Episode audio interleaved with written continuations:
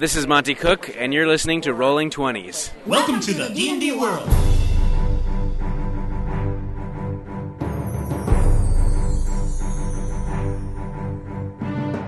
Olá, jogadores e DMs! Estamos aqui para o episódio 80 do podcast Rolando 20. Eu sou Daniel Anandi Fala galera, eu sou Embiano. e hoje nós vamos contar a história da Tyranny of Dragons. Nós vamos falar dessa aventura, foi a primeira grande aventura da quinta edição. A gente teve uma starter para iniciantes aí com a Lost Mine of Fandelver e depois a gente teve Horde of the Dragon Queen, em seguida de Rise of Tiamat e é hoje queremos contar sobre essa aventura. Vamos lá, Sembiano? Vambora, cara.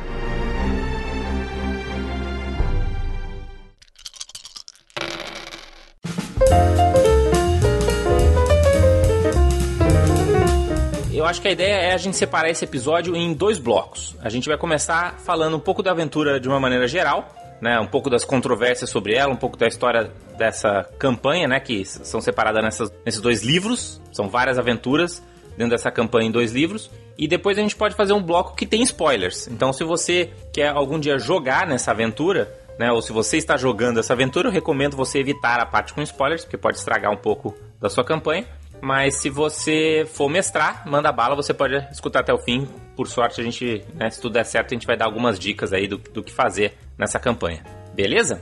Gustavo, conta aí, você já, já mestrou, já jogou? Qual que é a sua relação aí com a, com a Tyranny of Dragons? Cara, eu joguei e mestrei. Na verdade, assim, eu, jo- eu joguei e mestrei a Horde of the Dragon Queen, a Rise of Tiamat eu li. Não, não cheguei a, a jogar. O que foi uma pena, porque assim, lendo parece melhor a segunda parte, né? É, é- essa é uma das, da- das coisas que eu queria começar discutindo aqui, né? A, a gente chegou a gravar um episódio lá, né, do RPG Arautos, falando um pouco dessa, dessa aventura, né? Eu, o Daniel Senós, você, o Uzi e tinha mais alguém. Que era o... talvez o Santiago. É, exato. E aí a galera deu uma detonada nessa aventura, né? Falando, pô, essa aventura é muito ruim, essa aventura é muito railroad, essa aventura é muito cheia de problemas. E esse é o primeiro ponto que eu gostaria de, de discutir. Eu sou particularmente fã ah, da, da campanha, tanto que eu já estou quase terminando a segunda vez, começa ela inteirinha, de cabo a rabo. Entendo que ela tem alguns problemas, nós vamos falar deles, mas o que você que que você acha, assim? Qual que é a sua opinião geral, assim? Dá, dá uma nota de 0 a 10 aí pra... Primeiro pra Horde of the Dragon Queen, depois pra Rise of Tiamat, Gustavo. Depois eu faço meus comentários aí. Cara, é, eu vou te primeiro falar um negócio. Eu, quando lançou, eu curti pra caramba, assim. Não sei se que naquela hype de Gen Con, quinta edição... Sempre tem o tá, hype, né? sempre tem o hype, é. Daí depois eu. Nas outras que lançaram, me deu uma impressão de essa ser, assim, um pouco inferior às aventuras posteriores. Só que eu, eu sou suspeito, porque eu curti essa aventura. Mesmo a Horde, que dizem que é a mais fraquinha e que lendo realmente parece, cara, ela era muito superior de qualquer uma que eu vi de quarta edição. E eu acho que é uma aventura bacana e que tem, tipo, traz uns elementos bacanas de, de Forgotten de DD, né? Assim, as coisas bem Já que clássicas. você tem com o que comparar, né? E, por exemplo, eu, né, lendo a Storm's King Thunder, por exemplo, ela tem várias coisas muito legais. A gente vai chegar lá, a gente vai falar das outras campanhas também. Mas agora que a gente já teve outras coisas pra comparar e você falou, ah, comparando ela nem é tão boa. Por quê, assim? Quais são os elementos que você acha que ela não, não entrega, assim, comparando com as demais depois? Eu acho que ela é um pouquinho como aventura desequilibrada. Ela tem muitos momentos, sim, que são, que são críticos pro grupo, que tem, tem uma chance de morte eminente. Entendo que isso aconteceu porque quando os caras fizeram isso, não estavam. isso na própria palestra deles lá na Gen Con, eles falam que eles não estavam com, com os bichos feitos, eles fizeram muita coisa. Então, acho que ela tem esse, esse lado mais desequilibrado em relação às outras, tá? Em termos de, tipo, nível do- da dificuldade do desafio, tem uns desafios que são muito Exato. desafiadores, tem uns outros desafios que são muito pouco desafiadores e, e esse tipo de coisa. Exato. E apesar de ser Railroad, que normalmente isso traz um certo controle pra aventura, é, ela tem algumas cenas que, tipo, um mestre inexperiente pode matar o personagem se ele não segurar a coisa mesmo, né? Beleza, eu, eu, eu concordo com esse ponto que você está dizendo aí. É, de- definitivamente, a Horde of the Dragon Queen e a Rise of Tiamat não são aventuras para um mestre iniciante. O que é um pouco de sacanagem, né? Porque foi a primeira aventura que eles lançaram para a quinta edição. Então a ideia é você começar com um pouco de aventuras um pouco mais simples para trazer as pessoas novas aí ao hobby. E ela, de fato, ela não é amigável para quem tá começando, exatamente por conta dessas pegadinhas, né? Então, logo no primeiro capítulo, que você já encontra um dragão, essa é a primeira cena do, da aventura, então não, não, é spoiler. Se você é um mestre inexperiente e você acaba colocando esse dragão para lutar contra os jogadores, os jogadores vão morrer, sabe? Eles não têm nenhuma chance, assim. Você tem que ter já a experiência de entender, vai ter um, um encontro aqui, vai ter um, um desafio, mas não é uma luta direta, né? Você tem que criar aquela coisa épica, você tem que trabalhar um pouco além do ele já tá te dando na aventura. E isso eu acho que não é óbvio para, para mestres iniciantes. Então eu acho que essa é a primeira crítica que dá para fazer nessa aventura, é que se você quiser realmente quiser jogar isso, você já tem que ter um pouco das manhas do D&D e um pouco das manhas de mestrar, você concorda? Totalmente. E a, além dessa questão do dragão, né, assim, no próprio primeiro capítulo, às vezes ela propõe, tipo, umas batalhas mano a mano, sabe? Tipo, um player contra um, um inimigo também. Então você tem, apesar de ele dar ali os conceitos,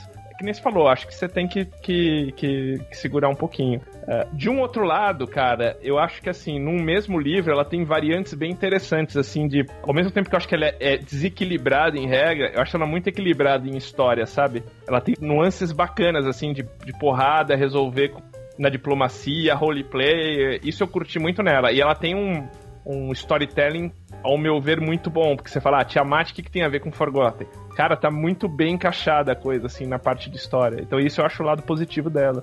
É, eu acho que isso também, eu, eu concordo que é um, um, uma das coisas legais é que você acaba criando esse tema, né? Ah, você vai construindo ao longo do nível 1 até o nível 15, né? Ou, ou, até o nível 14, mais ou menos, que é quando termina lá a aventura. Você vai criando essa escalada do culto do dragão, né? Que é, uma, que, que é o, quem tá por trás dessa, dessa chamada do, do, do Tiamat, que eu também acho que não é muito spoiler, né? Uh, talvez seja uma descoberta para o seu personagem, mas acho que isso todo mundo sabe já da, da sinopse da aventura. Então você vai começar desde os primeiros encontros com o culto até finalmente você ter lá né, a, o Rise of Tiamat e você ter uma, um potencial encontro com, com Tiamat e com os cultistas de Tiamat lá no final da história. Então eu acho que eles conseguem fazer essa, esse crescimento. E aí tem alguns altos e baixos que a gente pode comentar especificamente aí o que, que são os altos e baixos. Mas eu acho que uh, eles criaram um inimigo, né, um, um oponente assim para essa campanha que, que é legal, que é, que é divertido, que ele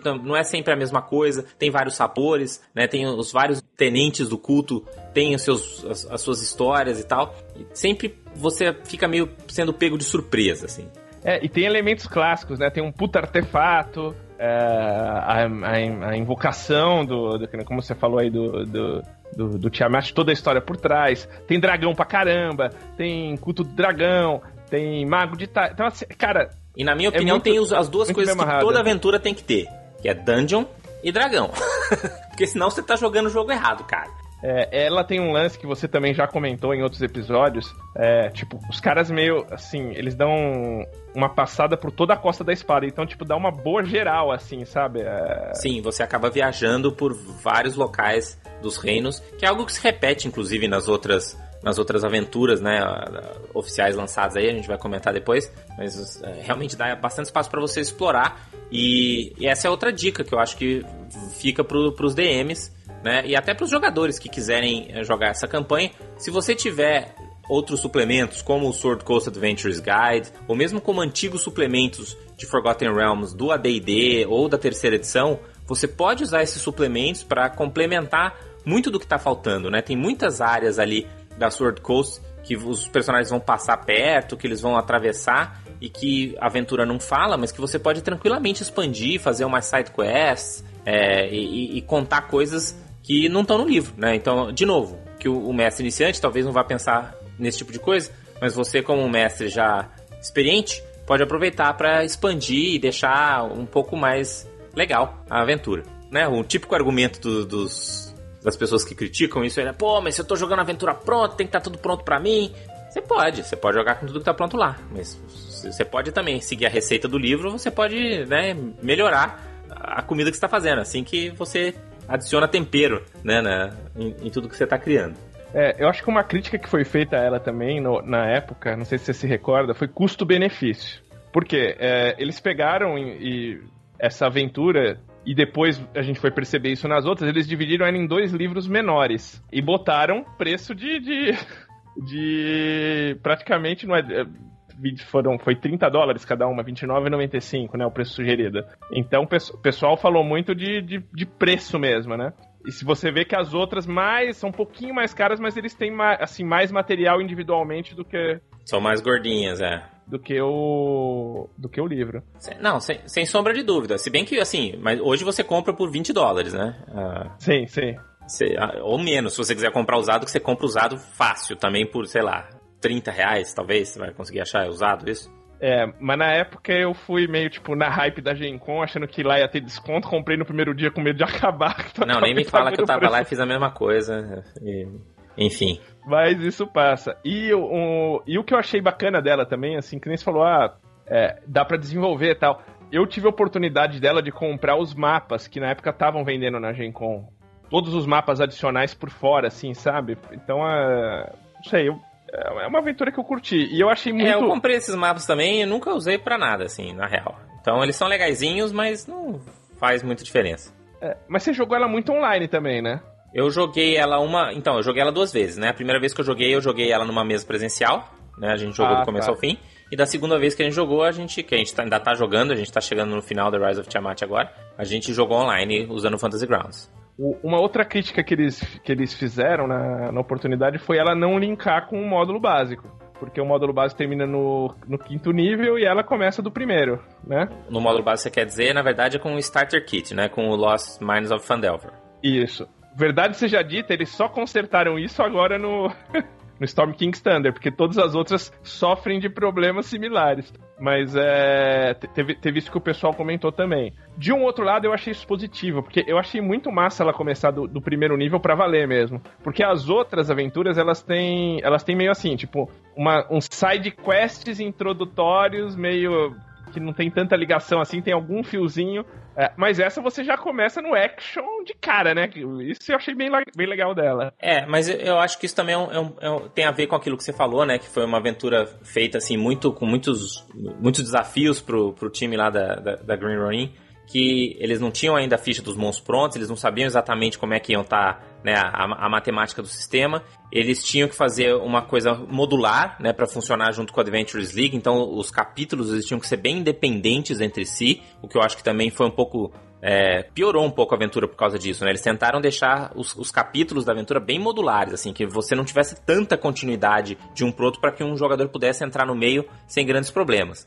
É, isso, isso acaba, lógico, né? Se você faz uma coisa muito mais fluida, fica melhor. Nada que fala, meu Deus, estragou tudo, mas de fato penaliza. Né? E outra coisa é que o começo da aventura ele pode ser bastante difícil mesmo. Porque os jogadores de primeiro nível da quinta edição, principalmente para quem estava vindo da quarta edição, são extremamente frágeis. Então, assim, qualquer encontro com cinco kobolds pode ser TPK. Né? Então, e isso não fica muito claro no, no livro, você lendo a aventura. Então, tem que existir um esforço do, do DM de explicar, que fala, ó, né, vocês não são heróis. Vocês estão chegando aqui na cidade, mas vocês são ainda uns aprendizes, vocês são uns, uns iniciantes, entendeu? Vocês têm que evitar combate a qualquer custo, né? E se acontecer, vai acontecer, mas quando vocês puderem usar stealth, quando vocês puderem tentar enganar os kobolds, tem que deixar muito claro que é essas condições do começo da aventura, porque se você entrar naquela mentalidade de, ah, não, o combate vai ser algo balanceadinho, onde seremos desafiados taticamente, meu, vai todo mundo morrer antes de chegar na, na- no rio da cidade. Digamos que elas têm um, um quê de módulo do AD&D, assim, né? É, exato, que, que era uma coisa que se esperava que o DM compreendesse esse tipo de coisa, né, e, e- e fizesse essa ponte pra não deixar os jogadores morrerem aí na primeira sala da dungeon. É, o AD&D tinha muito disso. Agora, e, e também que nem, você, que nem você falou, essa, não tem muito esses, esses avisos no livro, eles ficam muito implícitos. É, exceção feita a um capítulo ou outro que o cara fala, olha, aqui, tipo, vai dar merda. Mas é, no começo mesmo eles não falam, eles deixam implícito meio no roleplay, né? Aquela coisa, tipo, quando os caras é, é, chegam e, e vem alguma coisa assim, eles, é, é, esses avisos eles estão implícitos. Eu vi que nas outras aventuras os caras metem uma caixa lá, acho que até pela, pela experiência, às vezes os caras falam, aviso, ó, isso aqui, tipo, cara, não conduz a aventura dessa forma que vai dar problema. O, o próprio Pandelver é muito assim, né? Ele, ele dá uns avisinhos. Então, ah, o que me pareceu é que foi feita coisa em paralelo, né? Acho que a equipe da Wizard estava tocando Pandelver e o pessoal da Green Ronin juntos tocando o Tiamat, assim. Então, é, é, deu essas diferencinhas que depois, acho que nos próximos. Na, nas, nas, nos próximos módulos eles foram, foram resolvendo foram e melhorando, é. estandarizando. É.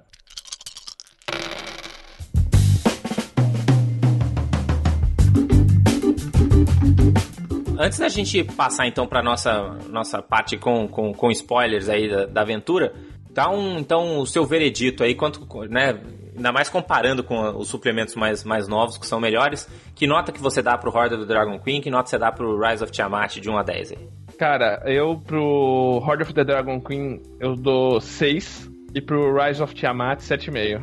É, eu, eu, eu, eu dou um 7 pro Horde of the Dragon Queen. Tem coisas ali que eu gosto bastante, tem coisas ali que acho que dá para você tirar e botar em, em, outra aventura tranquilamente. Tem coisa ali que dá para jogar fora fácil também. Então acho que é um 7, assim, uh, sólido. E pro Rise of Tiamat eu, eu gosto bastante da, do jeito que ela se desenvolve. Eu acho que ela tem dungeons para mim já ficaram clássicas, que são muito redondinhas de, de jogar. Então eu dou um 8. E para mim, assim, uma aventura nota 10 seria, por exemplo, a Storm King's Thunder, que ela consegue inovar em vários aspectos. Quando a gente chegar lá, a gente fala dela.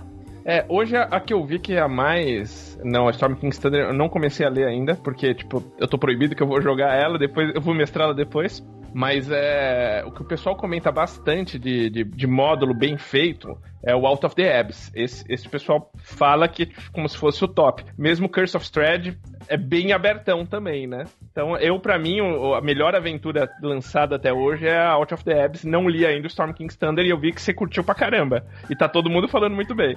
Lógico, eu acho que você só consegue avaliar uma aventura depois que você realmente mestra ela ou você joga ela, né? Então, uh, mas lendo assim as coisas assim que tá, né, que você imagina, que você vê que acontece, já me anima bastante. Mas isso aconteceu também quando eu li a, a Horde Rise of Tiamat, né? Acho que lendo as aventuras não tem nenhuma que eu falo assim, nossa, que ruim essa aventura. Nunca vou usar isso na minha vida, sabe? De todas elas. Assim. É, antes da gente ir pro, pro, pro próximo passo, eu tenho uma pergunta para fazer para você, curiosidade da, das duas e que não tem spoiler. É, você acha que, tipo, um grupo sem aquela formação original clássica consegue, tipo, jogar bem, sei lá, um grupo só de guerreiros, é, ou que falta um, um, um, alguém com poder de cura mais. Isso. Ela é uma aventura que ela particularmente ela usa ao longo dos vários níveis stealth e deception, né? Então, assim, você tem um grupo que os personagens já pensem, ó, vocês vão ter que se esgueirar, assim, você, vocês vão meio que ser os agentes especiais, né? Vocês vão ser a SWAT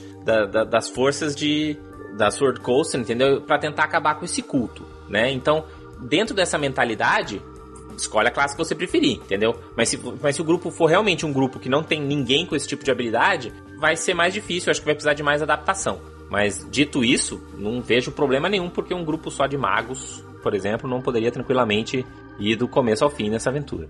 Ah, legal, legal. Acho que fica a dica aí, né? Do, do ponto de vista dos jogadores. Então, dá, dá para um mestre com uma razoável experiência conduzir bem propostas distintas. Exato.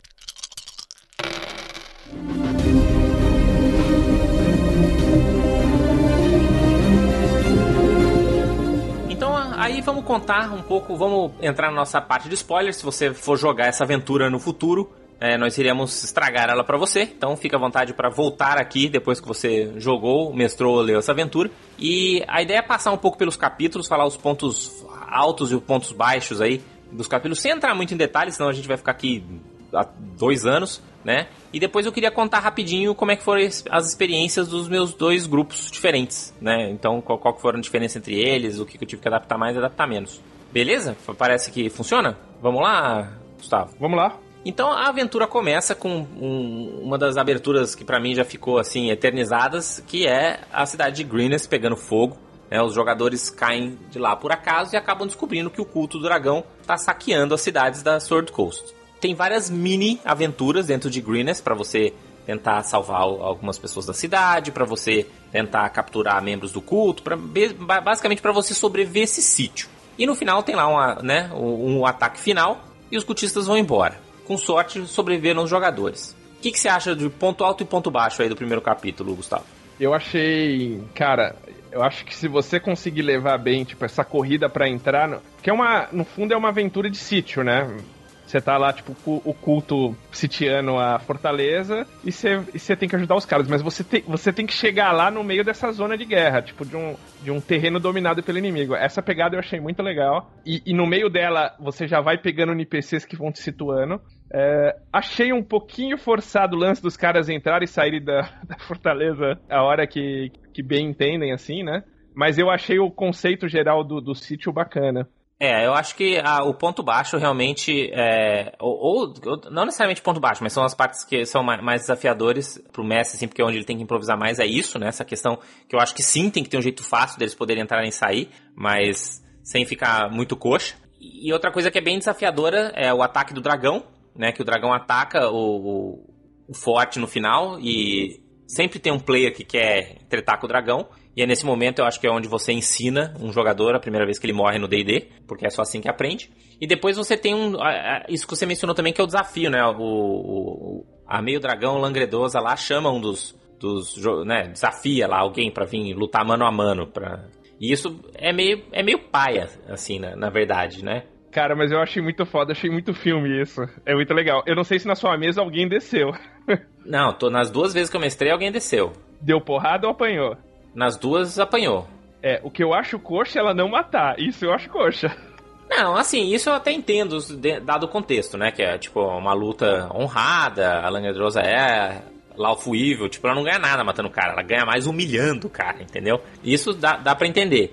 O, o, difícil é esperar, a menos que você combine isso antes com os jogadores, entendeu? É esperar, ó, se vocês saírem do script aqui, o pau vai comer, a chance de todo mundo morrer é alta, né? Então, se você estiver mestrando isso para jogadores iniciantes, de novo, a chance de dar errado essa cena é, é alta, assim. Então, para quem tá jogando com iniciantes, você precisa dar uma combinada antes, assim, pra galera entender o que, que tá, tá em jogo. Tipo, alguém quebrar a honra do combate, né?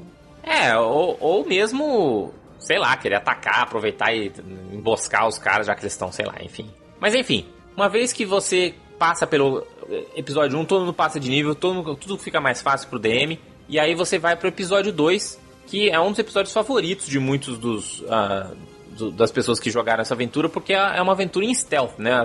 Você basicamente tem que se infiltrar no campo do culto do dragão para tentar achar um cara, um prisioneiro que tá lá, que é o Leozinho, né? Que o nome dele. Os nomes da aventura são todos horríveis. Assim, para quem fala português, os nomes das, dos NPCs, eu recomendo você trocar vários dos nomes. Né? O Leozinho é um deles, porque o nome dele é Leosin. Erlantar, que é pra parecer uma coisa meio, meio élfica assim, mas em português é o Leozinho, tipo, o Léo, né? Diminutivo. É um funkeiro. No, no, em português é um funkeiro. É Leo... MC, MC Leozinho. E, mas enfim, uh, as pessoas em geral gostam desse capítulo, porque basicamente é um capítulo que não tem muito combate, porque se rola combate, basicamente perdeu, né? Porque eles estão lá no meio do culto com 300 cultistas pra tudo quanto é lado, e dragão e meio dragão, e drakes pra tudo lado, então é uma aventura de stealth. Então eu acho legal que já começa logo no, no, no segundo capítulo saindo um pouco desse né, padrão D&D é só combate, assim. Então eu, eu acho legal. Eu não vejo o único ponto baixo, na minha opinião, é, é o risco também dos jogadores quererem achar que vão chegar peitando lá e, não, não vai acontecer. É, aquele quesito tem ficha, dá pra, dá pra, dá pra matar, né? Ali realmente é, acho que eu, eu nunca ouvi falar de alguém que saiu vivo disso sem, sem usar muito stealth. Agora, um ponto alto também eu, eu, dessa aventura, e que eu acho que tá bem exemplificado, a maioria dos capítulos tem essas cenas marcantes, né? Tipo, o cara preso lá no. no, no tipo, um, não é um crucifixo, mas é uma em X, assim, tipo Bolton, né? Uh, e os caras ali e tal. Quem escreveu a história escreveu bem, cara. Eu acho que dá, umas pegadas massa, assim, sabe? E, e eu acho que os NPCs, de uma maneira geral, são. Principalmente os NPCs oponentes, né? Os aliados, uh, mais ou menos. Mas eu, eu gosto muito dos oponentes. Então, você já, por exemplo, nessa aventura, você vai encontrar novamente com a Langredosa, que é o meio dragão azul, e você vai descobrir a Resmir, que é uma meio dragão negra, que é meio quem, quem tá mandando ali, e a, a. Qual que é o nome dela? Não lembro o nome dela, mas que é uma humana, que é quem tá lá também, no, no culto. E aí você fica uh, tentando. É, a Mondath, lembrei. É, então a, a Mondath, você, ela lembra um pouco uma Kitiara, assim, sabe? Uma coisa meio meio do culto. Então você começa a criar esses NPCs e esses NPCs vão, vão retornando várias vezes, sabe? A Resmir, por exemplo, meu, vai você vai atrás dessa meio dragão até o final dessa primeira aventura e você criar essa coisa do inimigo recorrente, eu acho que é uma coisa muito legal e é uma coisa muito muito RPG assim. Cara, você falou um negócio que eu não tinha percebido, mas você sabe quando você tipo você olha a imagem dela, a descrição dela, você vê realmente assim, pô, conheço de algum lugar, né? Daí você falou agora. É igualzinha que Tiara, né? E eu tava vendo, nossa, é só botar o elmo.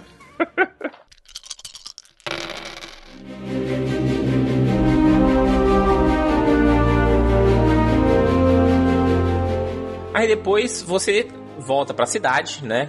Salva lá o carinha, e aí vocês têm que voltar pra esse, pra esse lugar onde você entra numa dungeon. É a primeira dungeon, né? Que é a Dragon Hatchery.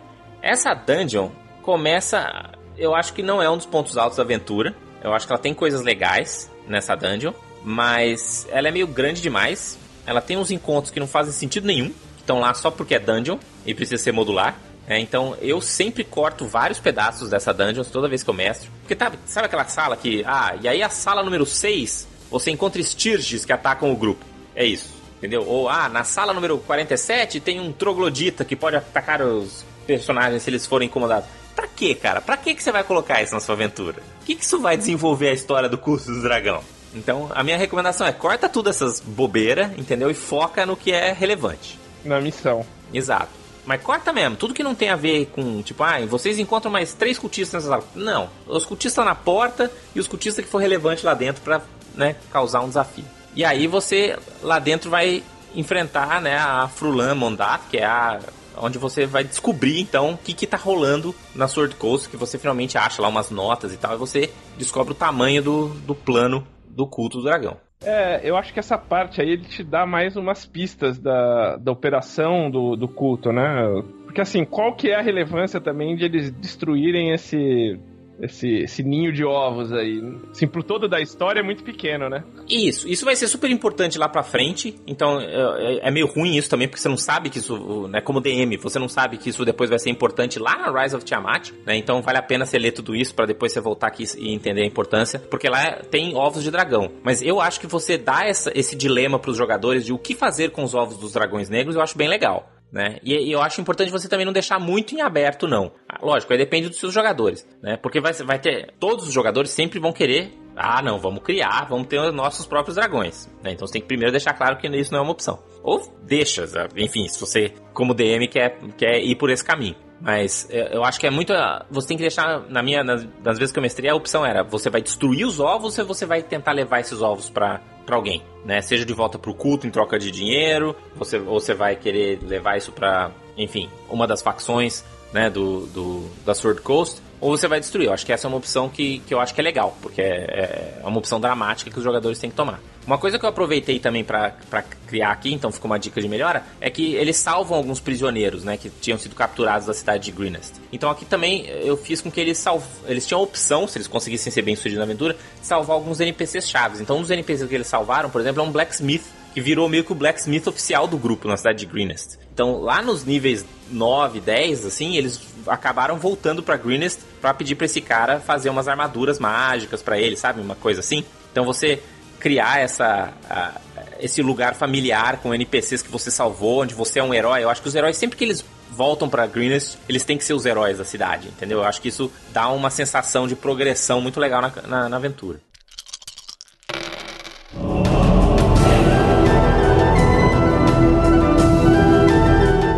Então, aí vem, aí vem o meu capítulo favorito da primeira aventura, que é a viagem, né, de Baldur's Gate até Waterdeep. Você até gravou um episódio você citou bastante isso, acho que até inspirado isso, nessa. Isso, exatamente, exatamente. O nosso episódio de jornadas, uns, uns quatro episódios para trás aí. Que, é, enfim, não vou, não vou delongar muito, acho que a gente já deu várias dicas naquele episódio de jornadas, mas é um dos meus dos meus capítulos favoritos do livro, que uh, é isso, é uma jornada de uma cidade do ponto A ao ponto B, mas que muitas coisas acontecem, tem uma tensão o tempo inteiro com os cultistas viajando junto com os, os aventureiros, e enfim, eu acho divertido, é um dos meus capítulos favoritos. Não sei se você tem alguma coisa para comentar aí. Não, eu acho que ele faz a, tipo, uma introdução da Order of the Gauntlet também, tipo, mete um Red Wizard. O, o que eu acho desse capítulo, assim, e, e, eu já vi gente, que nem você, que curtiu pra caramba, e gente que odiou. É um pouco daquela pegada que a gente falou. Talvez um mestre experiente tire um pouco mais de leite daqui do que um novato,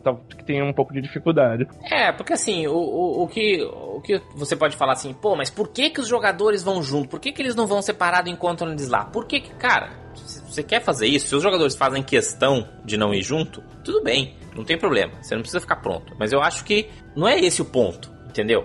Ah, o, o, ponto é você tentar, dentro dessa situação proposta, que é vamos junto com o culto de uma maneira secreta para saber o que está acontecendo, o que, que você pode fazer para passar por esse desafio. né? Eu acho que o jogador que só fala assim, ah, mas eu não quero ir com o culto, porque eu não acho que isso é um... Só porque não quer porque é o que tá na aventura, entendeu? E não porque ele tem um, um, um motivo muito maior, tipo, não é esse o ponto, sabe?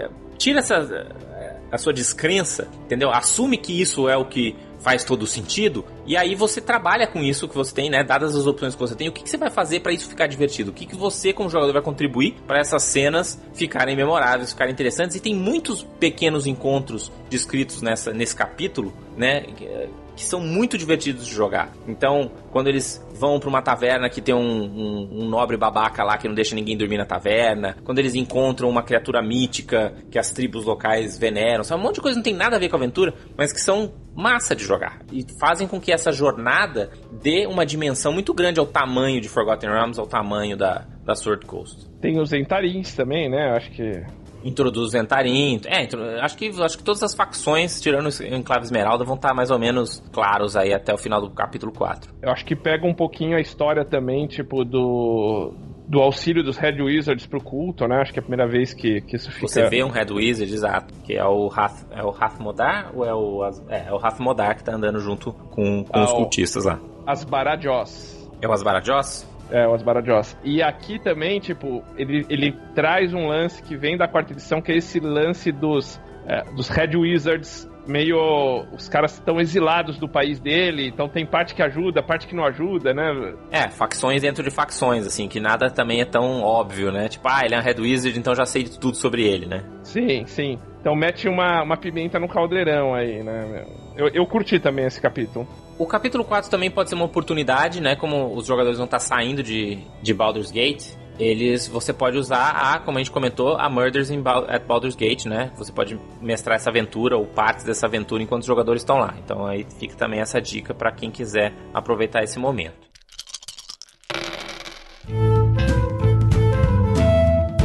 Em seguida a gente tem o capítulo 5, então eles chegam, ah, eles chegam lá em, em, em Waterdeep, de Waterdeep eles continuam até Neverwinter, e chegando lá eles descobrem que tem um, esse, essa warehouse que está construindo a estrada, e de lá tem uma passagem secreta para o quartel-general do culto. Esse é um capítulo que é um super curto, ele é bem rapidinho, ele é realmente só para andar, é, é, meio que um capítulo ponte, assim. Ele, eu acho que você não, não, não, precisa perder muito tempo aqui. Mas ele é um capítulo desafiador, porque a chance dos seus jogadores perderem a pista do, do, do, culto é alta nesse momento. Entendeu? Pode ser que eles cheguem em Waterdeep e resolvam fazer outras coisas e, e, e percam o foco, entendeu? Então eu acho que um dos maiores desafios é manter razões para que o grupo continue seguindo esses caras até esse ponto. Porque toda a história é, ah, a gente quer saber para onde que tá o culto para pegar né, o tesouro de volta, para saber onde é que tá o tesouro e tal. E aí muita gente se pergunta, pô, mas por que você não cata um cultista, bate na cara dele até ele falar onde tá todo mundo? Né? Então, o mestre já tem que ter tudo isso na cabeça de ler. Primeiro, provavelmente os cultistas nem sabem onde é, mesmo, né? Porque eles não vão divulgar isso para todo mundo. Segundo, que a ideia não é só recuperar o tesouro, mas descobrir onde que é o quartel-general do culto. Né? E o terceiro é até ter evidências concretas de que é o culto que está fazendo tudo isso. Então,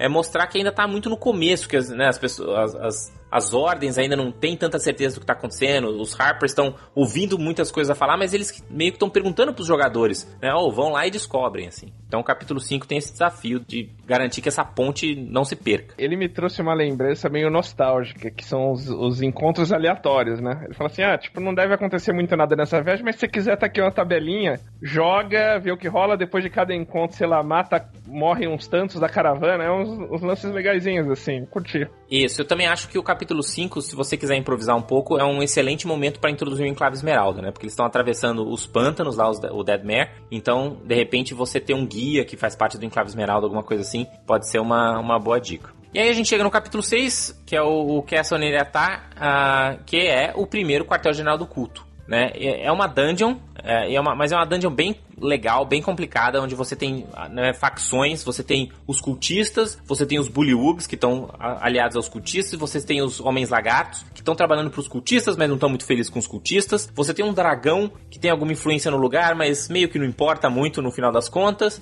E aí você tem os Red Wizards, e, né? E você tem a Resmir, e aí você tem que meio que se infiltrar mais uma vez, de uma maneira meio stealth, É, e das duas vezes que eu mestrei essa aventura, o que, que aconteceu foi que os jogadores convencem os homens lagartos a se rebelar, e no meio de, de uma briga, de uma guerra civil entre os Bullywugs e os homens lagartos, os jogadores aproveitam para tomar o castelo para eles. De novo, Aqui é sempre um risco da, do tiro sair pela culatra, entendeu? E, e, já aconteceu de ter quase um total party kill na, na primeira vez que eu mestrei, porque os, culti, né, os jogadores falaram assim: ah, não, vamos só atacar aquele grupo de cultistas ali. E era um grupo. E os cultistas sentaram a, a mão neles, porque, enfim, tem que, né? Você não prestou atenção, achou que ia ser fácil. Não é fácil, tem que estar sempre esperto aqui com, com os cultistas. E de novo, a questão do balanceamento, meio mais ou menos da, do livro aqui, que nem você já citou, no final eu acho que eles, eles até mudaram isso para as aventuras pra, frente, assim, né? Mas uma coisa da Horda é que você pode, assim, você é um mestre novata. Você consegue ler um capítulo e rolar ela sem precisar ler a aventura inteira, isso é fato. O que nas outras você não consegue.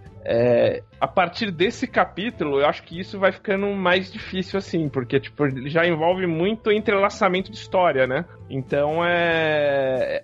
E ele é um capítulo mais compridinho, ou seja, vai te dar um. Tem muito detalhezinho a dungeon, bacana, assim, sabe? Então vai te dar um trabalhinho um pouquinho a mais aí. É, e ele também tem, de novo, os NPCs oponentes, eles são muito legais. É, então você tem o Far Blacks, por exemplo, que é o líder chamando os Bullywugs, que eu acho ele muito legal. O Castelo, de uma maneira geral. Você tem o Snapjaw, que é o, o Homem Lagarto, né? Que eu traduzi como Mandíbula, né? Então ele é o Mandíbula. Então todo mundo gosta do Mandíbula, todo mundo fica amigo do Mandíbula, acha ele um Homem Lagarto de bom coração, entendeu? Então tem, tem todas essas coisas assim que, que ficam memoráveis. Mas de fato, maior, o maior desafio, eu acho que é, é, costurar o capítulo 6, né? Que é o Castelo Nariatar, com o capítulo 7. Porque do jeito que a aventura foi escrita, tem lá um, um, um, teleporte, né? Um círculo de teleporte no castelo que leva os jogadores lá pros cafundós do sul de Forgotten Realms para um Hunting Lodge, que é onde eles vão encontrar uma, uma das líderes do cultista, a líder branco, que meio que vai dar tra... vai rolar uma trairagem para ela ajudar os caras a ir atrás da Resmir. Esse eu acho de longe o pior capítulo do, do livro, que eu acho que não faz o menor sentido, assim. Tipo, primeiro, por que, que você manda os caras lá pra PQP? A, a, a, explicação é porque tinha todo um, um, um, esquema de teleporte que o culto tava usando, mas ele não explica muito isso. Então você tem que explicar que, na verdade, o castelo ele é uma das bases do culto. Tudo que não tem na aventura você tem que inventar para costurar. E aí lá tem uma série de teleportes que conectam vários lugares, mas aí já tá meio, entendeu? Aí, pô, mas por que, que você não encontra um monte de cultista pra tudo quanto é lado? Então você tem que resolver tudo isso, e eu acho que o jeito mais fácil é você se livrar do capítulo 7, ignorar ele completamente e fazer com que no castelo eles descubram sobre o episódio 8, que é o castelo onde tá Resmir. Eu acho que é o mais fácil. Você perde uma NPC legal, que é a, a, a moça lá de, de Parnash, que é a Thales. Thales, isso. Mas eu acho que não faz muita falta, não. É um capítulo, é o, é o capítulo que eu, que eu tiraria fora. Embora das duas vezes que eu mestrei teve esse, esse, esse capítulo, mas hoje, se eu tivesse mestrando pela terceira vez, eu provavelmente tiraria esse capítulo do, da aventura. É, é um pouco o que você falou. A função desse capítulo é, é assim: se você vai. Se a Thales vai ser sua inimiga ou sua aliada. Esse é o. Isso, exato. É, é, esse é o dilema do capítulo. No, no meu entender, é, é, a função do capítulo. Só que ele, tipo assim, na descrição mesmo, no começo, quando você lê o resuminho da aventura, ele mesmo fala assim: é, olha, esse capítulo você vai ter uma NPC, uma NPC bacana que a Thales ela pode ser sua inimiga ou sua aliada. Mas não importa, de qualquer forma os caras vão pra. pro castelo. O Cris falou, uma coisa que não faz muita falta, né, cara?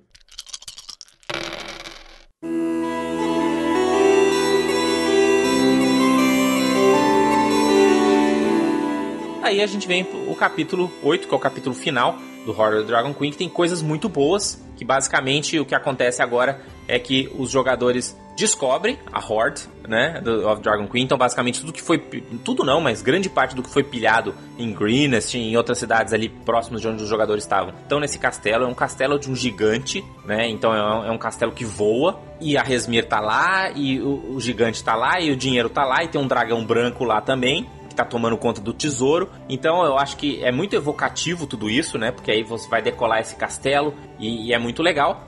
O problema é que a aventura não tem muito que um fim muito claro, né? Então vai depender muito do que vai acontecer com esse castelo. Pode ser que os jogadores tomem o castelo para eles, pode ser que os jogadores derrubem o castelo no chão, pode ser que os jogadores, como fizeram na segunda vez que eu mestrei essa aventura, eles simplesmente raptem o Red Wizard para interrogá-lo, né? E, e, e vazam do castelo e falam: Meu, isso aqui é muita treta, deixa eles levarem esse Horde aqui, a gente não vai dar conta do dragão, vamos catar esse Red Wizard, vamos interrogar ele, e aí a gente vê o próximo passo. Que tudo bem, também funcionou, mas uh, ele é muito evocativo. O problema é que ele tem umas coisas meio nada a ver castelo. Ele é, é uma aventura que é uma dungeon meio, meio over. O principal crítica é o vampiro que mora lá, né, que não faz serve para nada, é só para ser bizarro, tem um vampiro elfo lá. E tem uma subtrama de gigantes que é bem legal, mas que fica meio que fora do que tá fazendo sentido na, na aventura. Então, a menos que você realmente queira usar isso, e você acha que vai querer usar mais os gigantes no futuro,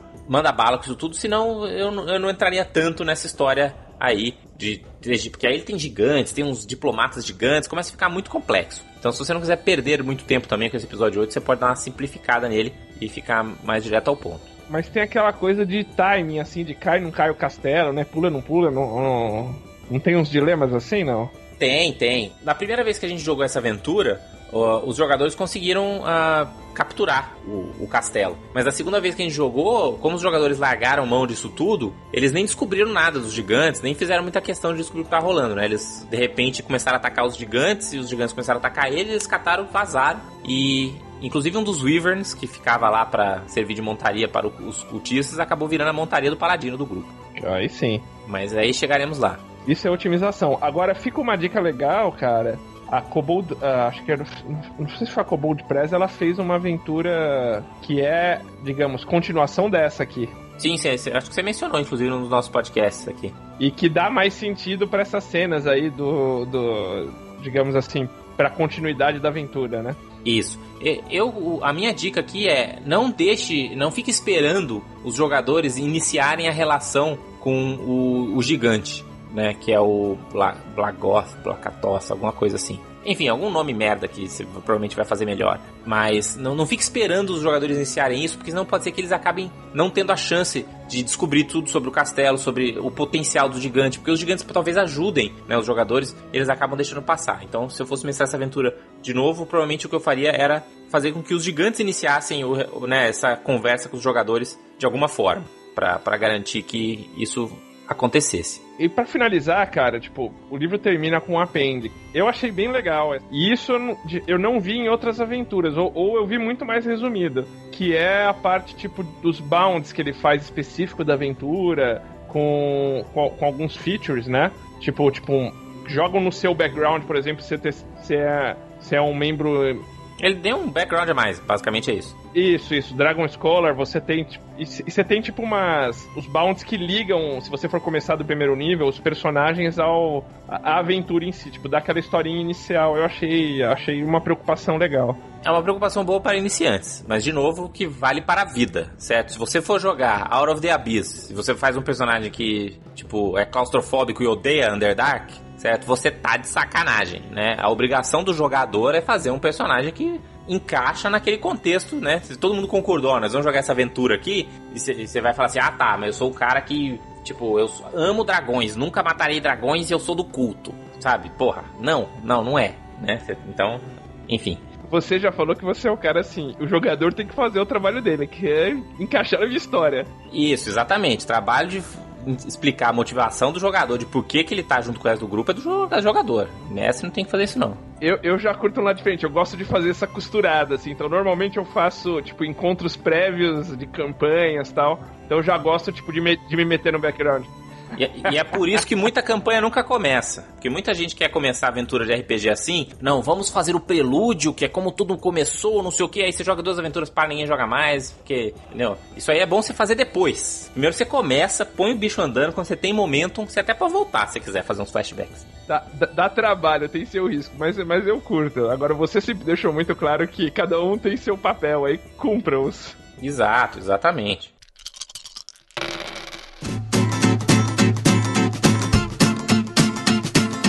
Muito bem. Semino, achei que a gente ia conseguir cobrir toda essa aventura, mas eu acho que a gente melhor fazer esse episódio em duas partes. Eu te avisei.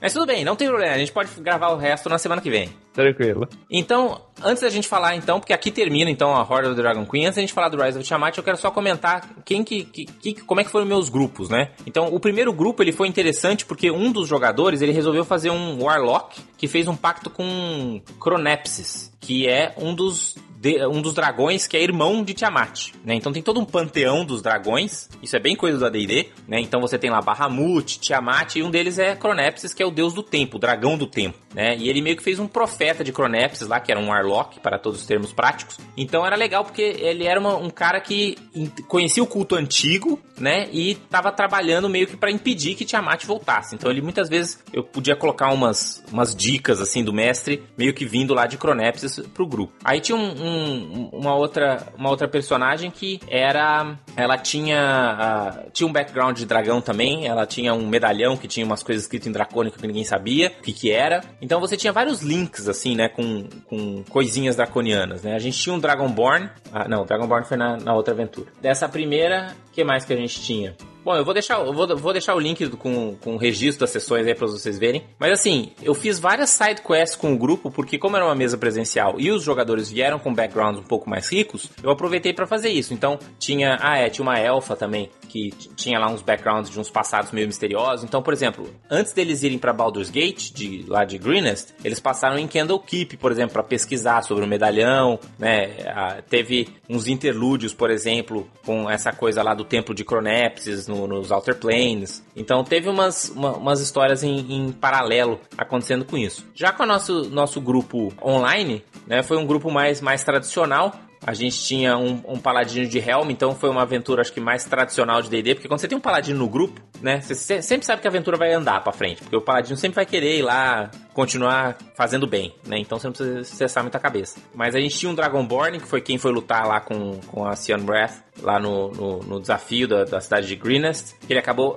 Inclusive isso é interessante, porque o jogador que jogava com o Dragonborn parou de jogar. E aí eu fiz com que o Dragonborn traísse o grupo e virasse do culto. E aí atacou eles depois lá no, no castelo dos gigantes. Isso foi, foi legal também, o pessoal curtiu. É, disso eu só tenho um comentário, cara. Você ouvinte aí que vai ser mestre. Seja como Daniel Amente, o, o Anand, o cara faz casting de grupo. Porque, porra, o cara deixa pros caras fazerem a história e faz um Cronepsi, um personagem ligado a Cronepsi. Esse, esse, player, cara, você deve ter escolhido a dedo. Assim, acho que os caras têm que mandar pra você é, currículo. É, esse é o Daniel, não, mas ele, ele foi meu mestre de ADD na época que eu comecei a jogar bastante. Ele porra. tem 40 anos de, sei lá, muito tempo de DD, assim. Então. Que show, cara, que show. E a Dani, né, que foi a Dani Totti, que ela até participou aqui do nosso, do, de um dos nossos episódios lá de, de arquétipos de jogadores, ela que jogava com, com essa personagem que fazia, e ela tomava as notas da sessão também. Então, enfim, eu, eu tive sorte de ter players muito dedicados aí pra, eu pra essa campanha. Eu acho que você fez casting, cara. Eu, tô, eu, eu, vi o seu material que é bem legal, introdutório, o pessoal responder as coisas, é... É, eu fiz também, eu fiz também aquela coisa do feedback, né, de antes do, da campanha perguntar pro pessoal, a gente comentou um pouco disso também naquele episódio dos arquétipos, então foi, foi divertido. Eu, eu tive uma experiência de, diferente de você, porque eu, como um bom aventureiro, fui mestrar isso em encontros públicos. É, aí cada, cada experiência é diferente, né? É sempre uma surpresa, porque depende muito da sua mesa, né? E daí, às vezes tem que dar um pouco mais de jogo de cintura, mas, mas surgem umas situações inusitadas. Por exemplo, quando os caras sobem ali na montanha, começam a ver a cidade pegando fogo, a galera queria voltar. não queriam ir lá no meio. Isso acontece muito em encontro, né? Porque você não tem essa pegada que você comentou de, cara, se você não gosta de dragão, não, nem vem jogar, né? Tá ali no encontro, o cara isso, vai lá. E, e, é lógico que assim, isso até faz sentido, né? Se você tá jogando uma aventura, por exemplo, mas é, é, aí de novo, é aí onde entra o jogo de cintura do DM, que ele pode ou chegar e falar assim, não, beleza, então vocês vão pro outro lado e a cidade é destruída, e aí você vai, enfim, introduzir a questão do culto de outra maneira. Mas também entra o jogo de cintura do mestre e chegar e falar assim, putz, mas aí você, entendeu? Sei lá, um dos cultistas captura um dos membros do grupo, ou, né? Ou então vocês vê uma das crianças dos filhos dos fazendeiros sendo levado por kobolds para a cidade e isso de repente é o suficiente para motivar o grupo e por aí vai, né? Cabe aí também um pouco de improvisação para dar motivação. Né? Eu acho que isso é responsabilidade do jogador, né? Ele que tem que buscar um motivo fora do jogo pro personagem dele dentro do jogo ter a motivação para ir lá, entendeu? Só, simplesmente para a, história tá andando para frente, entendeu? Não, não, é aí que você tem que perder tempo. Tem que perder tempo na nas decisões reais, né, propostas aí pelo, pela aventura. Esses encontros, jogos públicos, nem sempre você lida com jogadores experientes, então é, às vezes acontecem essas situações engraçadas, né? E eu, eu achei também bem diferente, os caras metem bem no começo um kobold voador que deu um trabalho, cara. É, esses kobold voador também eu sempre achei eles bizarros, assim, é. não, não tem nada a ver. Mas eu gosto muito dos Drakes, que são os dragões cachorros. Sim, né? sim. São os dragões meio cachorros. Isso eu acho, acho evocativo, assim, eu acho interessante. Mas, mas desenvolveu bem, assim, mesmo com um grupo em encontro, assim, como ele é bem modularzinho, dá para você mestrar meio, tipo, é, em loja, assim, ou em espaço público, ela, ela curtinha, assim, ela, ela é bem modular. Dá, parece, tipo, episódio de série, sabe? Então, dá, dá pra é, rolar que é uma legal. vantagem e desvantagem, como eu comentei, né? Acaba deixando um pouco meio difícil de você costurar, às vezes, os capítulos, mas por outro lado, ela é bem fácil de você, né? Se você consegue cobrir um capítulo inteiro numa sessão, por exemplo, ela é bem fácil de você ir andando, inclusive se você tiver que trocar o time. E se você quiser mestrar a, a Horror Dragon Queen, ela está disponível tanto, né, fisicamente como livro para você que é mestrar do jeito tradicional. Se você quiser usar o Fantasy Grounds ou o Roll20, você também pode comprar o módulo que tem todo o texto da aventura com as fichas prontas, os mapas e tudo mais, né, para quem for jogar online. Eu a segunda vez que eu mestrei, eu usei esse módulo do Horde of the Dragon Queen e, cara, é uma, uma mão na roda, é super fácil, tá tudo lá mão. Então a, a gente vai deixar o link aí no post também. O Roll20 já tem também? Porque eu acho que ele só tinha Storm King's Thunder e o Eu acho que Pandelta. tem, tem todas já também, as todas que já tinham lá no Fantasy Grounds. O, e o Fantasy Grounds tem um, ele tem um materialzinho um pouquinho a mais, assim, me parece, né? Não, não, não peguei, mas. Ou as referências estão mais fáceis, assim. Não... Eu acho que é bem parecido só. Aí é só a questão realmente do, do- da plataforma, né? Que aí tem as as suas, Tá. as suas especificidades.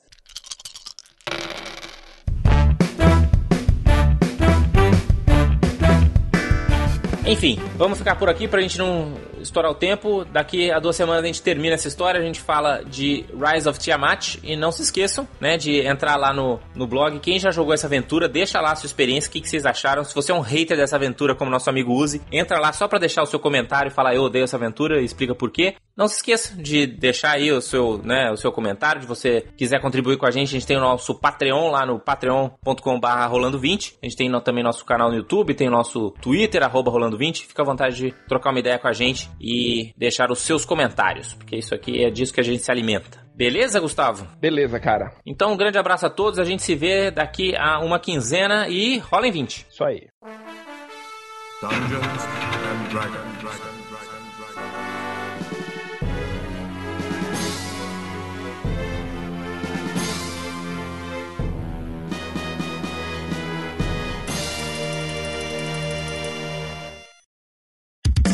Esse episódio foi editado pelos editores. Eles podem editar o seu também. Acesse oseditores.com.br e saiba mais.